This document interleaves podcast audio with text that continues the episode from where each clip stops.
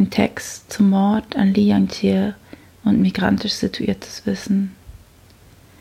Triggerwarnung für Mord und Vergewaltigung. Es ist der 11. Mai 2016. Es ist der Tag, an dem Li Yangjie in Dessau starb, vergewaltigt, gefoltert, ermordet, in einer Mülltonne entsorgt. Ich erinnere mich an den Tag, an dem meine Oma mir von dem Mord erzählt hat. Sie hat es in einer von diesen chinesischen Zeitungen gelesen, die es kostenlos im Asia-Supermarkt gibt. Wir treffen uns jede Woche zum Nudelsuppe essen. Meine Oma kann kein Deutsch lesen, deswegen gehen wir ihre Post durch und ich helfe ihr mit ihren Unterlagen.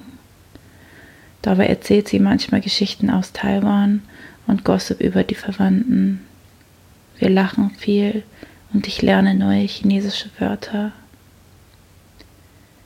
An dem Tag, an dem sie mir von dem Mord erzählt, ist die Stimmung ganz anders.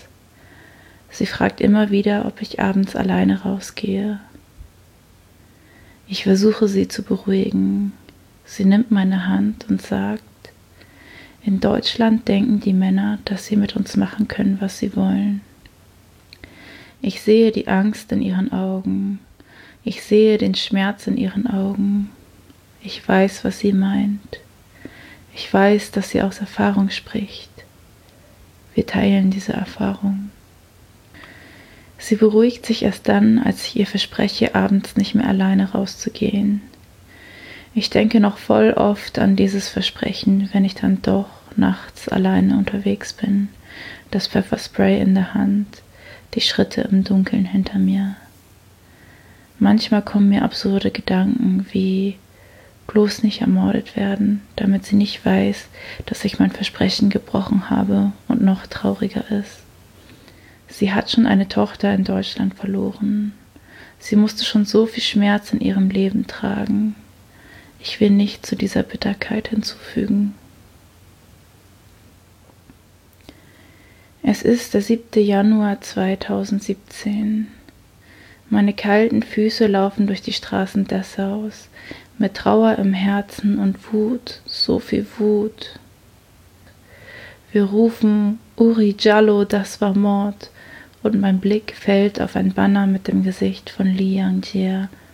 In schwarzer und roter Farbe steht geschrieben Yangjie Li, 11. Mai 2016, in Dessau vergewaltigt, gequält und ermordet von Polizistensohn und seiner Freundin. Polizei vertuscht und manipuliert. Ich will die Leute, die das Banner tragen, was fragen, aber mein Kopf ist leer und ich weiß keine Wörter mehr. Ich wünsche mir in diesem Moment, dass das Banner von Asian Siblings getragen wird, aber es sind weiße Hände, die es tragen. Sie tragen dieses Banner, aber sie tragen nicht den gleichen Schmerz. In Deutschland denken die Männer, dass sie mit uns machen können, was sie wollen. Mir fällt wieder ein, was meine Oma mir das Jahr davor gesagt hat. Ich möchte darüber reden, aber weiß nicht mit wem. Eigentlich weiß ich auch gar nicht so genau, was ich sagen möchte. Es ist der 4. August 2017. Der Täter wird zu lebenslanger Haft verurteilt. Ich nehme mir zwei Tage frei. Einen Tag, um zu lesen und zu recherchieren. Einen Tag, um zu weinen, zu trauern, wieder klarzukommen. Erst jetzt lese ich alle Details. Ich lese über den Täter, einen Polizistensohn.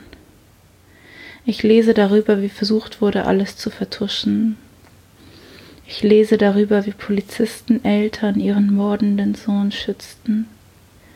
Ich lese, wie die Partnerin des Mörders Li Yangjie in ihre Wohnung gelockt hat, wie die Kinder des Paares währenddessen im gleichen Haus schliefen.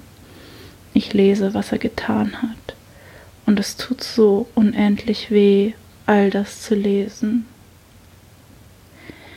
Die Gedanken kreisen in meinem Kopf um die Frage, ob Li Yangjie all das erleben musste, weil sie nicht nur als Frau gelesen wurde, sondern auch, weil sie als asiatisch gelesen wurde.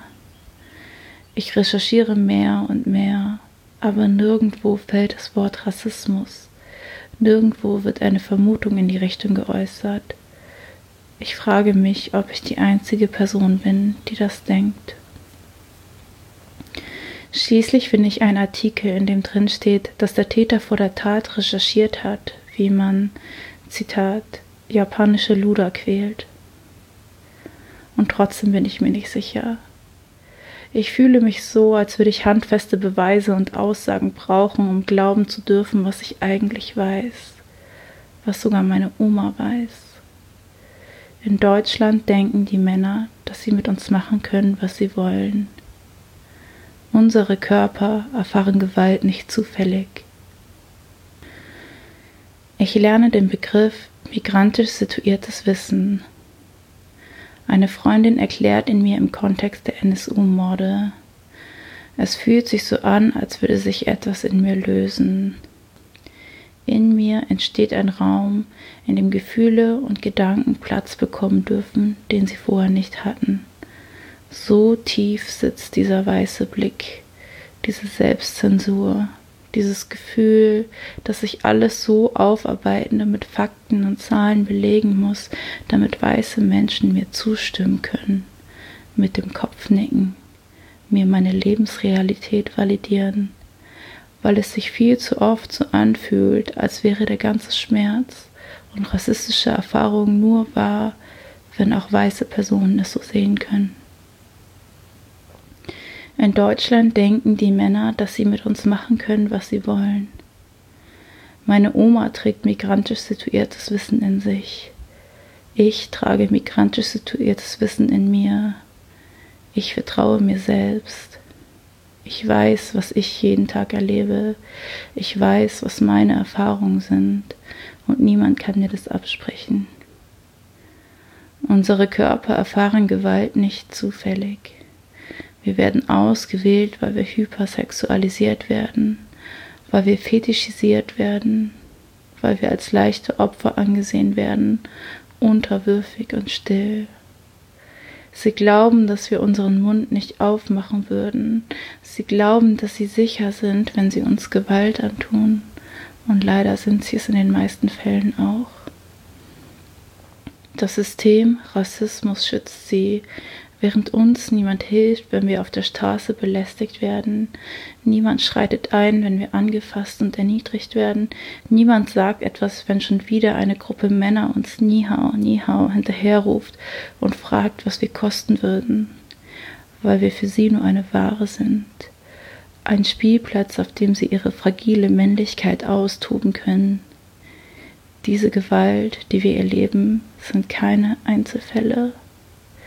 Das, was nicht normal sein sollte, ist normal geworden.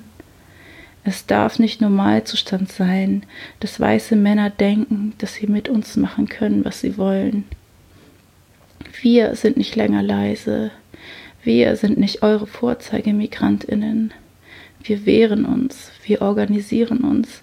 Wir sind KämpferInnen und RevolutionärInnen. Wir sind stark und wir sind laut. Für uns und für alle, die es nicht mehr sein können.